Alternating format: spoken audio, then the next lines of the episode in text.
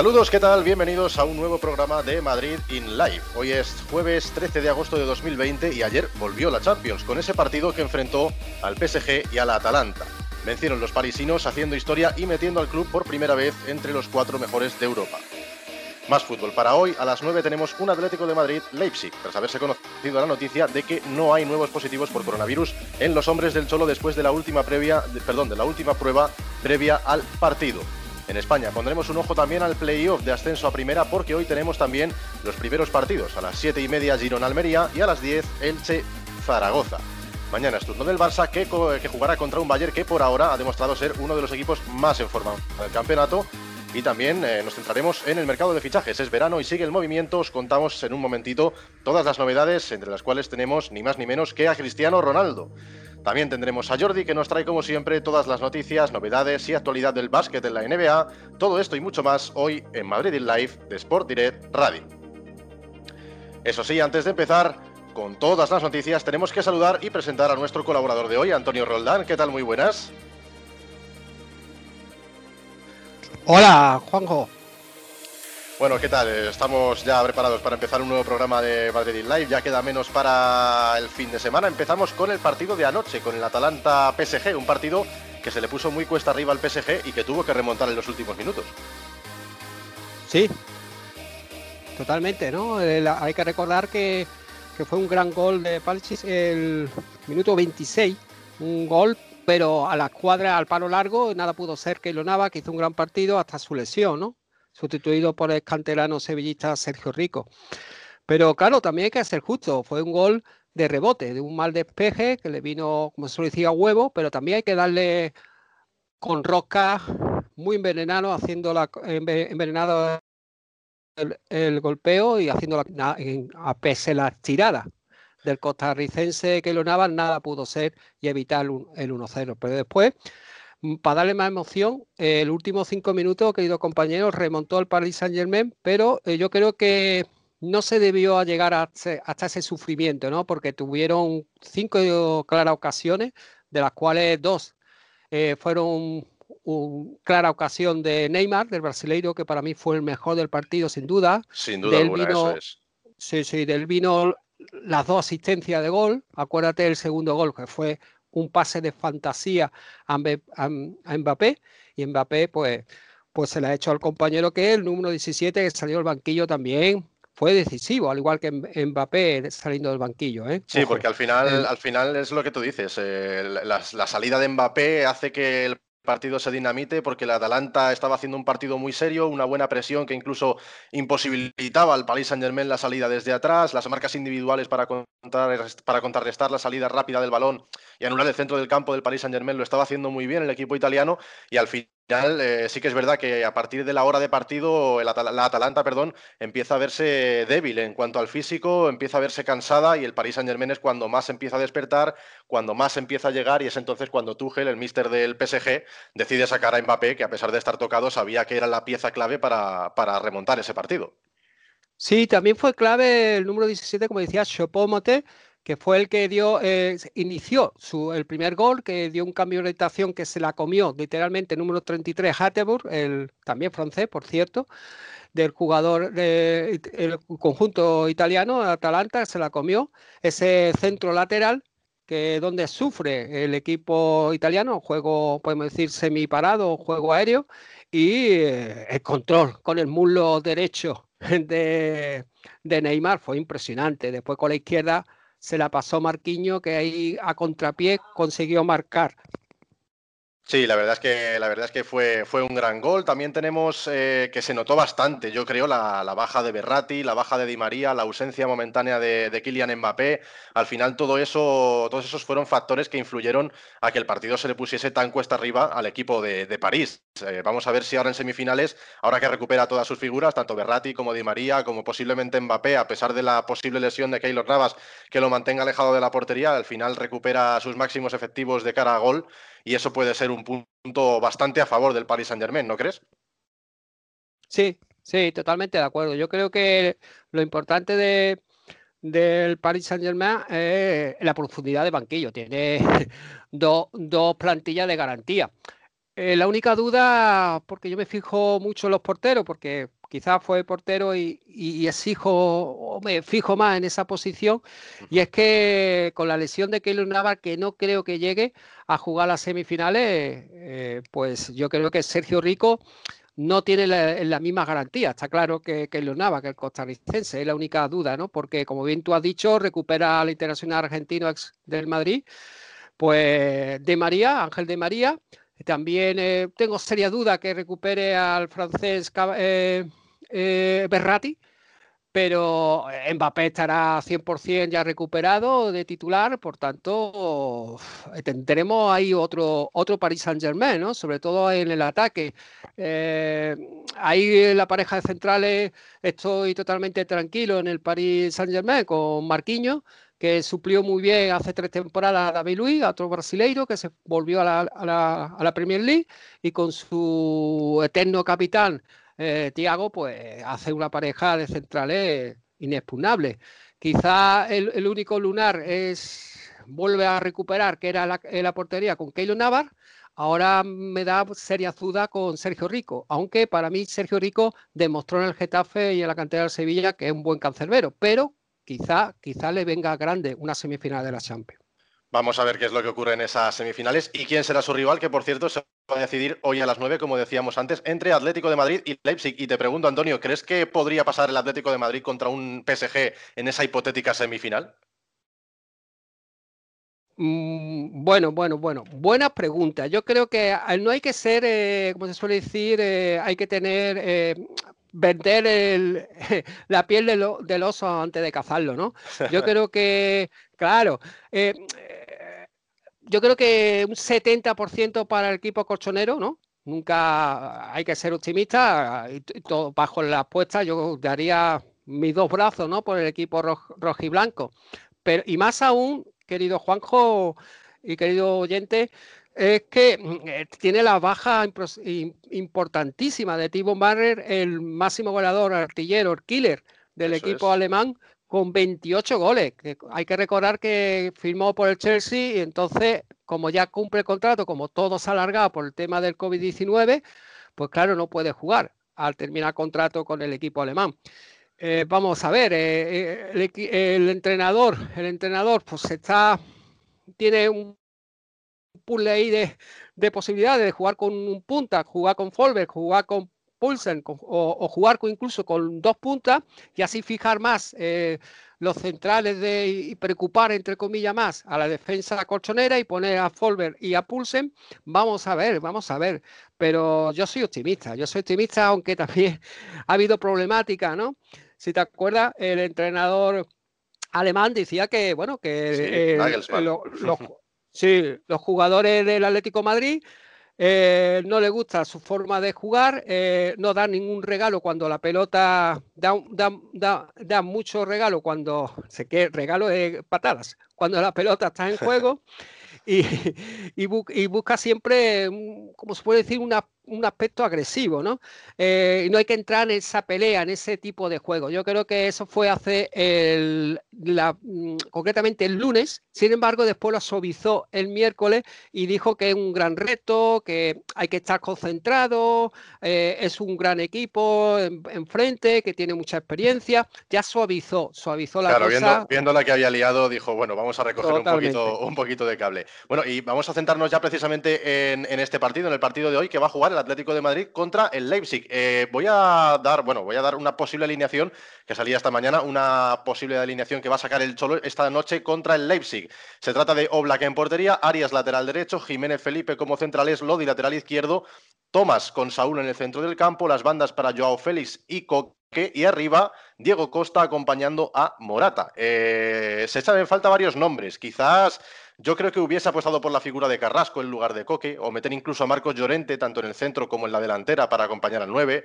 Eh, al final es un jugador que está en forma, como, como lo está. Eh, un jugador que está tan en forma como lo está el ex madridista, eh, hay que sacar el máximo rendimiento. Otra cosa que puedo llegar a pensar es que en caso de que el partido se complique o se ponga cuesta arriba, creo que es buena opción dejar a Carrasco en el banquillo como revulsivo, porque si no estás gastando todas tus balas en el 11 y al final no está Correa y creo que el Cholo yo puede llegar a apostar por una posible bala de emergencia como es Carrasco o como puede llegar a ser Llorente, que tampoco está en este hipotético 11 que nos presentaban esta mañana. Claro, claro. Yo creo que estoy contigo. Yo creo que Yannick Carrasco siempre una bala, ¿no? Aunque hay que decir y hay que ser justo con el belga, el internacional belga, que bueno, que ha sido de los mejores, ¿no? Con Marco Llorente en, los últimos cinco partidos de liga, ¿no? Del poco, podemos decir de la temporada post COVID-19, ¿no? Bueno, eh, también hay que tener en cuenta que que estamos justitos, yo creo que no, porque el, miércoles fue, ayer fue su primer entrenamiento de Thomas Party, por tanto es otra importante baja, añadido, ojo, a la de Correa, para mí uno de mis ojitos derechos, que es muy importante, ya sea de titular como de banquillo.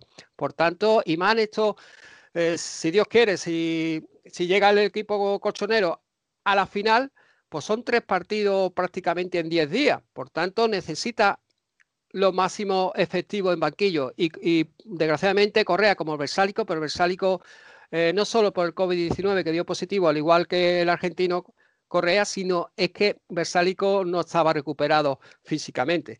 Vamos a ver lo que pasa. Tú bien dices que Marco Llorente puede que no salga por esa presunta alineación. Yo, mm, sinceramente, Marco Llorente era para mí el, jugador que más eh, en forma estaba.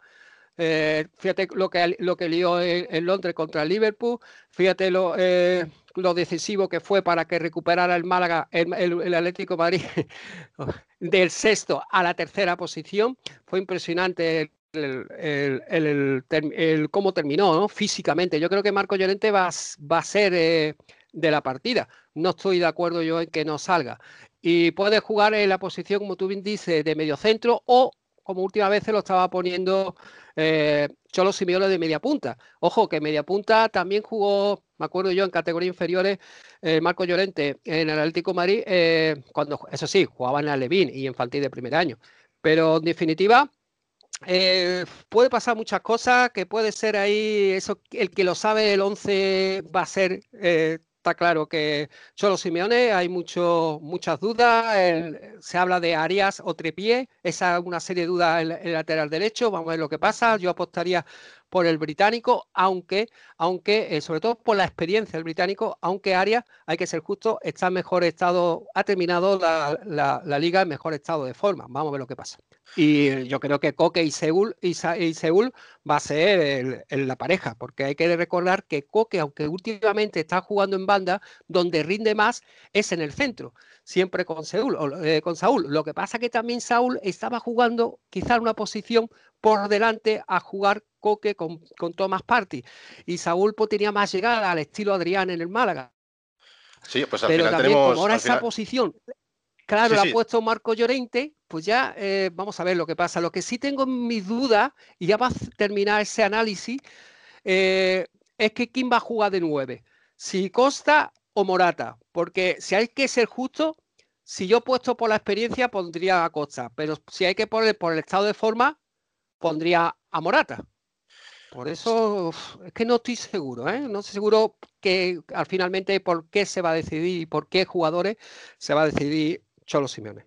Sí, a mí sinceramente se me hace un poco extraño que vaya a jugar con dos delanteros y en el caso de jugar con ese 4-4-2 que se supone que es la alineación probable para esta noche, meta en caso de jugar con dos puntas, meta a los dos grandes, a las dos torres como son Diego Costa y Morata. En todo caso, quizás apostaría por una, por una dupla entre Diego Costa y a lo mejor Joao Félix pasando la banda incluso a Carrasco, metiendo a, a Morata con Joao y Carrasco arriba, o puede, haber mil combinaciones. Al final tenemos eh, bastantes dudas con este posible 11. Tenemos ese Arias Tripien en el lateral derecho. Vamos a ver también qué pasa con Thomas, si finalmente termina saliendo o es Coque el que, el que finalmente forma parte de ese doble pivote con Saúl. Vamos a ver qué es lo que ocurre. Y te pregunto lo mismo que, antes, te voy a hacer la pregunta del millón. ¿Ves al Atlético de Madrid este año favorito para llevarse la Champions? Yo creo que este año, si eh, a decir verdad, es el año que, más fácil lo tiene. No me gusta decir fácil, pero es el, año que parece que más sencillo tiene este camino como para llevarse el título, ¿no? Bueno, sí, totalmente, ¿no? Yo creo que tú lo has bien definido. Eh, a priori, más fácil, porque fácil nunca se puede decir, y más hablando de las eliminatorias finales de la Champions, de la máxima competición europea, y más aún en esta, podemos decir, eh, finales, final 8 express, es decir, a partido único. Ojo, porque a partido único todo puede pasar. Tú fíjate lo que ha pasado con el Paris Saint-Germain. Eh, tiempo de descuento ha remontado, ¿no? Quizás a lo mejor en Italia, pues la partida de vuelta, pues lo hubiera remontado el Atalanta con 2-0 y se hubiera clasificado Atalanta. Pero a un partido único puede pasar cualquier cosa. Ahora, está claro que a mí ahora el Atlético Madrid para mí es uno de los favoritos, sobre todo por el cuadro. No olvide el cuadro que era el más asequible, porque el cuadro de abajo se, libra, entre comillas, del Manchester eh, City, del Valle de Muni y del Barcelona, el Atlético Madrid. Sin embargo, arriba tiene el vencedor de la Atalanta, Paris Saint-Germain, que fue el Paris Saint-Germain. Y ahora, pues, si consigue evitar eh, derrotar a Leipzig hoy a las 9 de la noche, a partir de las 9 de la noche, pues se enfrentaría al Paris Saint-Germain. Que ojo, el Paris Saint-Germain ahora para mí es uno de los de los grandes favoritos, ¿eh? como lo vi ayer y sobre todo los últimos, mm, mm, podemos decir, 30 minutos con Mbappé con, y ahora que va a recuperar Di María, va a recorrer más efectivo y Mbappé de titular y que también tuvo muy mala suerte de cara a portería contraria, ¿eh? que si no puede haber ganado fácilmente 4-1 fácilmente al equipo italiano. Y también ya para cerrar lo del Atlético Madrid sí me dejaría eh, un, un dato analítico sobre el partido y es que Joao Félix. Joao Félix no lo, no lo he nombrado, tú sí lo has dejado caer, y es que eh, Joao viene muy, muy motivado. ¿Por qué? Porque juega en su, en su Lisboa, en su, en su Portugal, y por tanto juega en casa, como se puede decir. Y yo creo que puede ser, ¿por qué no? Eh, los partidos importantes, decisivos del portugués que no ha rendido. Eh, algunos decían que era porque se había pagado eh, un traspaso, yo diría, dirían que, excesivo, 126 millones de euros. Pues yo diría que, que, es lo justo, porque si no lo hubiera pagado el Atlético Madrid, lo hubiera pagado otro equipo. Pero es que no ha rendido por las lesiones. Lo poco que ha rendido cuando ha estado bien sin, en continuidad, sin problemas de lesiones, ha dado muestra de su calidad. Yo creo que, que ahora que está bien, ha podido recuperarse bien de su lesión, ¿por qué no? Puede ser un chico importante y como tú bien has dicho, puede jugar de media punta y Marco Llorente pasarlo al eje central del centro del campo. Pues seguro que hace un gran papel hoy Joao Félix. Eh, vamos a la Liga Smart Bank porque hoy empieza el camino para que uno de los cuatro equipos que disputan el playoff de ascenso cambie su nombre de su liga por la Santander, por la primera división. Hoy empieza una carrera de fondo por ver quién acompaña al Huesca y al Cádiz el año que viene en la división de oro. Recordamos horarios, siete y media Girona Almería, a las 10 Elche Zaragoza. Predicciones, favoritos, ¿qué te parece en las eliminatorias, Antonio? Es, es un. Me da coraje, ¿no? Porque yo quiero que es que. A ver, que suba otro equipo almeriense, eh, otro equipo andaluz, en esta ocasión almeriense. Ya, ya ascendió el Cádiz como segundo clasificado, el primero recordamos el Huesca, y ahora solo falta pues eh, que ascienda un equipo. Si la Almería, tú fíjate, el Almería con que hubiera ganado al Málaga, que no se jugaba nada, solo la honrilla deportiva en, el último, la última jornada en tierra almeriense, en los Juegos del Mediterráneo, que recordamos fue el último partido de, la Liga 0-0, con que hubiera ganado Almería, hubiera quedado tercer clasificado el equipo de almeriense, que ya por cierto es el quinto entrenador en, en Liga. Y sin embargo, al empatar con el Málaga a cero, pasó a la cuarta, a la cuarta posición. Por tanto, se hubiera evitado precisamente este choque, Almería-Girona, y se hubiera enfrentado nada más y nada menos que Girona y Zaragoza entre sí, los dos colosos. Y ahora pues se tiene que enfrentar a la Almería eh, contra el Girona, que para mí es de los cuatro el rival más duro, el más duro de los cuatro y para mí incluso va, es más eh, eh, favorito que es que el Zaragoza, el Girona. Sí, al final, de Zaragoza, al final Zaragoza es eso, que, llega en un pésimo final de liga, dejando escapar ese ascenso directo como ya veíamos. Y al final, bueno, lo único que le puede salvar al Zaragoza ahora es este pequeño parón desde que concluyó la competición, eh, que puede haberle servido para sentar la cabeza e incluso asentar las bases, las bases perdón, eh, de, la, de la senda de la victoria de nuevo. Al final, eh, no, no, lo va a tener fácil tampoco el Zaragoza, porque dices, bueno, se enfrenta el Elche, pero claro, es que el Elche llega ahora con todo el subidón de haberse colado finalmente en esa fase de ascenso gracias a la derrota del Fuenlabrada, ese partido tan polémico. Al final el Elche se mete in extremis en esa fase de playoff y, va a tener un partido difícil por, por, la emoción, por las ganas que le va a poner el Elche, por, por todo ese corazón con el que va a jugar y con, con la emoción que le ha dado al, al, conjunto ilicitano meterse en esta última jornada de esta forma además eh, en el playoff. Y como tú decías, eh, Girona-Almería, eh, al final el favorito para mí es el Girona y el favorito siempre en el partido del Elche-Zaragoza será el Zaragoza por posición, pero es lo que tú dices, al final es una eliminatoria, son dos finales y, puede pasar cualquier cosa. O sea, aunque se enfrentasen al colista de la liga, iba a poder pasar cualquier cosa. Pero Juanjo, yo creo que lo más justo y más con el tema que hay de COVID-19, que ahora continuamente van saliendo COVID-19 positivos, yo creo que lo más justo es que si era, fuera a partido único, un playoff express como se ha hecho lo, eh, aquí en Marbella eh, y otras comunidades, claro, de tercera a segunda B y segunda B a segunda que incluso hay más emoción y más igualdad, se igualdad eh, hay más igualdad entre los equipos.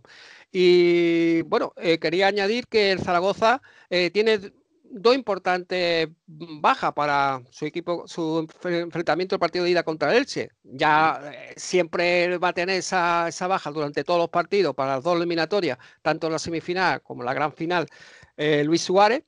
Está claro, el sudamericano, porque ha terminado ya la sesión con el Watford. Y eh, Puado, Puado que está, Javi Puado, que está también delantero, importante, que está también eh, tocado y no, no puede jugar el partido de ida. Ojo. Sí, sí, bajas sensibles que no acompañan. Dos bajas sensibles que no acompañan, ¿eh? Claro, pero tú date cuenta y si hablamos del Depor que es un llorón, porque quiere ampliar a 24 equipos la segunda división, Zaragoza con el, presidente de la Petra, eh, que fue otro, pero diría yo que hasta gran llorón, porque decía que tenía que ascender el tercero. Increíble. ¿Por qué? Porque Luis Suárez, eh, su mejor hombre, mejor artillero, pues eh, el segundo máximo goleador de la categoría, solo superado por Stuani del Girona, pues eh, no pueden contar, como he dicho antes, porque ya finalizó la cesión el 6 de agosto del Watford. Pero digo yo, y dejo eso pregunto ahí, al el aire, el Málaga, recordamos, todo el oyente del Málaga, aunque sea Madrid Live, hay que destacar que eso le pasó al Málaga la temporada pasada en los playoffs por el título con el Deport, con el Deport, y todos sabíamos que Alfred Ndiaye no lo podíamos eh, tener en nuestras filas para los playoffs por el, por el ascenso a segunda a primera división, porque iba con la Copa Africana y el Málaga no lloró como está llorando el Zaragoza. Pues vamos ahora directamente a los fichajes. Dejamos a un ladito el playoff de ascenso, que seguro que nos depara emoción. Recordamos que la vuelta se jugará el domingo 16. Y vamos ahora, como decíamos, con los fichajes porque tenemos última hora. Y es que Jorge Méndez, el agente de Cristiano, está buscando una salida inminente para el crack portugués y habría ofrecido a CR7 la posibilidad de unirse al Fútbol Club Barcelona, ojo, al Barça, entre otros, claro, entre los que también se encuentra el PSG. De momento no son negociaciones serias, hay que aclararlo, no hay negociaciones, sin embargo, el agente Luso ha contactado con los clubes para tantear sus intenciones y opciones ante un posible traspaso. Y aquí se abren varias preguntas, entre las cuales eh, me voy a hacer, me hago varias. Eh, ¿Hay posibilidad de que Cristiano se vaya de la Juve? ¿El Barça es una posibilidad real? ¿Podría acabar Cristiano vestido de blanco otra vez en el Madrid? ¿Es buena opción y buena apuesta invertir por Cristiano a sus 34, 35, sabiendo que es un jugador que te traes para un año máximo dos? No lo sé. Son muchas preguntas las que se abren, ¿eh? Sí, son muchas preguntas, ¿no? Aunque yo era partidario de que Cristiano Ronaldo no se tenía que haber ido del Madrid. Date cuenta que si ha crecido un jugador por la marcha del Real Madrid, hablamos de Karim Benzema, pues sin embargo ha bajado en, número de goles el Real Madrid, ¿no? A favor, está claro, con la marcha de Cristiano Ronaldo. Yo creo que estos dos años que ha estado jugando en Italia ha podido jugar perfectamente en el Real Madrid. Ahora, estirar el chicle, como tú bien dices, con 34 años y está dos años más en el Barcelona, no lo veo. Yo sí lo veo en el Paris Saint Germain, que ha sonado también, antes de sonar para el Barcelona. Yo sí lo veo en el Paris Saint Germain. Ahora, lo que no sé si la masa salarial pues le le, no sé, tendrá que liberar de, jugadores, ¿no? Para, para poder fichar el Paris Saint Germain, al igual que el Barcelona, ojo. ¿eh? Sí, pero al, final, al, final lo del Barça, al final lo del Barça es una fantasía. A mí, a mí eso me suena a cuento de querer juntar a Messi y a Cristiano en el mismo equipo cuando los dos le queda un año o dos de carrera. Sí, sí, sí, sí. Sí. Bueno, yo creo que, que Messi eh, puede estar, eh, puede estar incluso tres temporadas más. Quizás Ronaldo. Sí, porque al final es más joven, sí, cierto. Claro, y, también por el desgaste físico de, Ronaldo, aunque es una bestia, pues es un bicho, como se suele decir, quizás no, son 34 años, ya dos años y, a, pleno rendimiento, pero más no. Lo que sí hubiera afirmado yo, otra bestia es Lukaku. Lukaku me encanta del Inter, ¿no? Para Real Madrid lo hubiera firmado con los ojos cerrados. Pasa que el Inter se lo llevó, ¿no? Hay un jugador que me encanta, que es el Leipzig, Upamecano, ¿no? Savicer, pero hay un jugador que me encanta y es eh, Nordi Mukiele, que es africano de lateral derecho, 21 añitos, eh, y ya está el Valle de Muni ahí, ahí irrumpiendo y haciendo ahí mal juego, ¿no? Porque se está jugando la bichuela la Champions el equipo alemán y de nuevo atacando, ahí mordiendo como un buitre a los equipos alemanes, como lo hicieron en su, en su tiempo con, con Goche, con Lewandowski, eh, con el Borussia Dortmund, cuando se jugaba la bichuela en la Champions, ahora lo hace con el jugador del Leipzig, mm, el Valle de Muni de nuevo. Mm. Que hay, por cierto, el Valle de Muni, tanto Rummenigge, el presidente de honor, como Lothar Matthäus, pues decían que Lota Matau decía que Lewandowski está por delante de Messi. No sé qué ojo tiene deportivo. y, ya, ya para colmo decir que, eh, bueno, barriendo siempre para casa, ¿no? El presidente del honor, un gran jugador, por cierto, Karl-Heinz Rummenigge, pues dijo que Ter Stegen va de camino a clase de mundial, sin embargo, Emmanuel Neuer eh, es ya clase mundial, el portero de su Valle de Múnich, está claro. Bueno, yo te digo lo que ha pasado entre esos dos. Eh, tanto Rubenigue como Mataus llevaban un tiempo en el silencio sin ser escuchados, querían dar la nota y han dicho esas dos barbaridades, porque si no, no me lo explico. Así que, bueno, también hablando ahora de porteros, ahora que hablabas. Dos cosas, Juanjo. Dime, Juanjo, dos cosas. Es que también quiere, no sé, si, si quiere despertar a la bestia, pues lo va a conseguir, porque Leo Messi habla en el campo. Y la otra cosa ¿Sabe por qué han dicho lo de referente a Ter Stegen? Porque le han, eh, le han ofrecido eh, que fiche por el Valle Muni y quiere eh, ampliar el contrato con el Barcelona, eso sí, cobrando, siendo, estando entre la segunda clase de lo que más cobra en, en el Barcelona y siendo el portero o de los dos porteros con Oblak que más cobra en Europa, para seguir en el Barcelona. Y ahora que justo mencionabas a Jan Oblak, para ir cerrando, eh, el último traspaso del que vamos a hablar, o hipotético traspaso, eh, también ha querido Oblak darle suspense a estos días de incertidumbre con unas declaraciones que hizo el esloveno a una entrevista concedida por el diario AS, en las que deja entreabierta la puerta a su futuro. Y es que el Chelsea estaba interesado, como bien conocíamos, eh, en el guardameta rojo y blanco, y este aseguró que cuando acabase el último partido, bien sea este o bien sea en la final, ya habrá tiempo para hablar de su futuro. No sé si lo hace para centrar su atención y no y desviar los focos, eh, para desviar su atención en el reto tan importante europeo que tienen por delante, o porque de verdad se avecina un futuro incierto en la portería del Atlético de Madrid. No sé cómo lo interpretas. Eh, no sé si habría alguna posibilidad de que Oblak eh, quisiese salir del Atlético de Madrid. Yo creo que cero, cero. Yo creo que ya renovó, creo, no sé si fue el verano pasado o el anterior, y le, le hicieron una mejora de contrato bastante ostensible. Y yo creo que Jan Black está eh, muy contento y por eso renovó, porque si no hubiera, hubiera optado por lo más sencillo, no, renovar, mejorar el contrato y para la próxima temporada quedar libre y sea el equipo que hubiera querido. Y sin embargo, ha apostado por el Atlético Madrid porque se siente muy bien valorado, no solo en el deportivo, sino también en lo económico.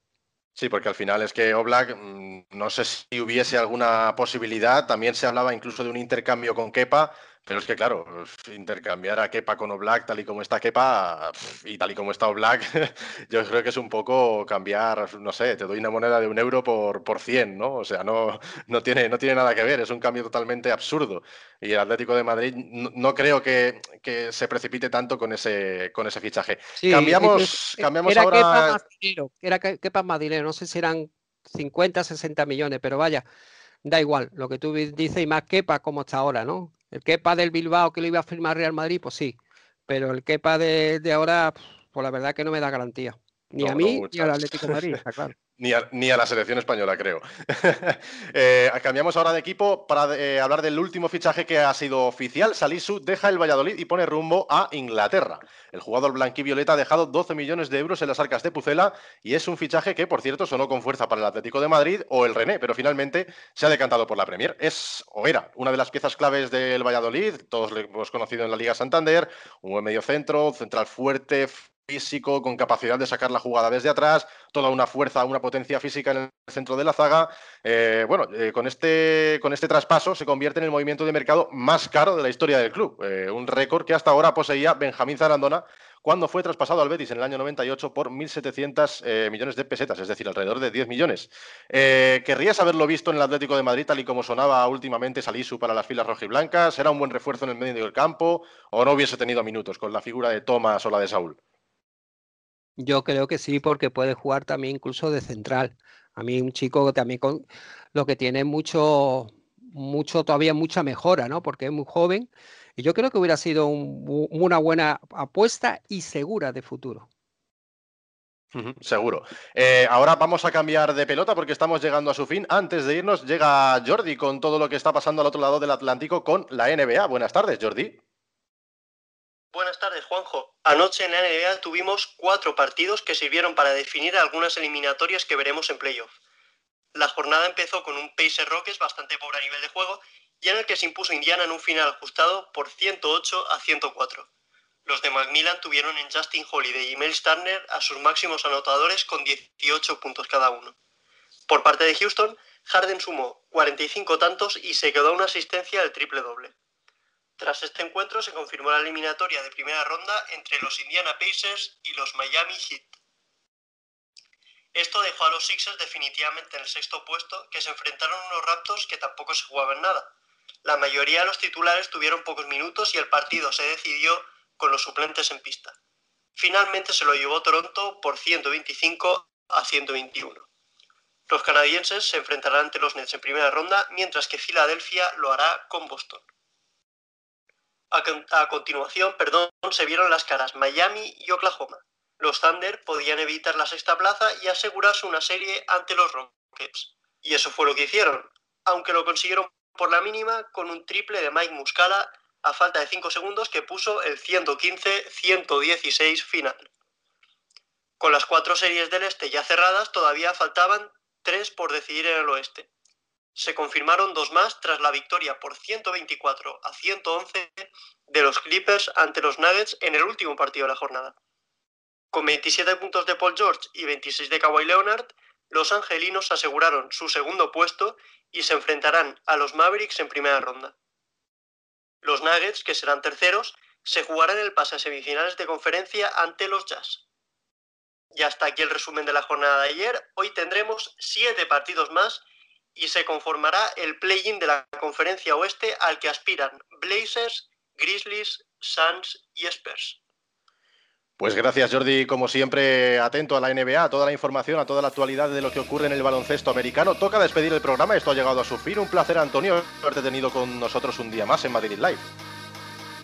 Un abrazo Juanjo y a rezar, a rezar para que el Atlético Madrid se clasifique para la semi, al igual que el, que el Barcelona, un partidazo también el viernes. Esperemos mañana estar aquí contando la clasificación del Atlético de Madrid a semifinales. Y nosotros nos vamos. Mañana viernes volvemos con más deporte. Te lo contamos aquí en Madrid Live de Sport Direct Radio. Chao, chao.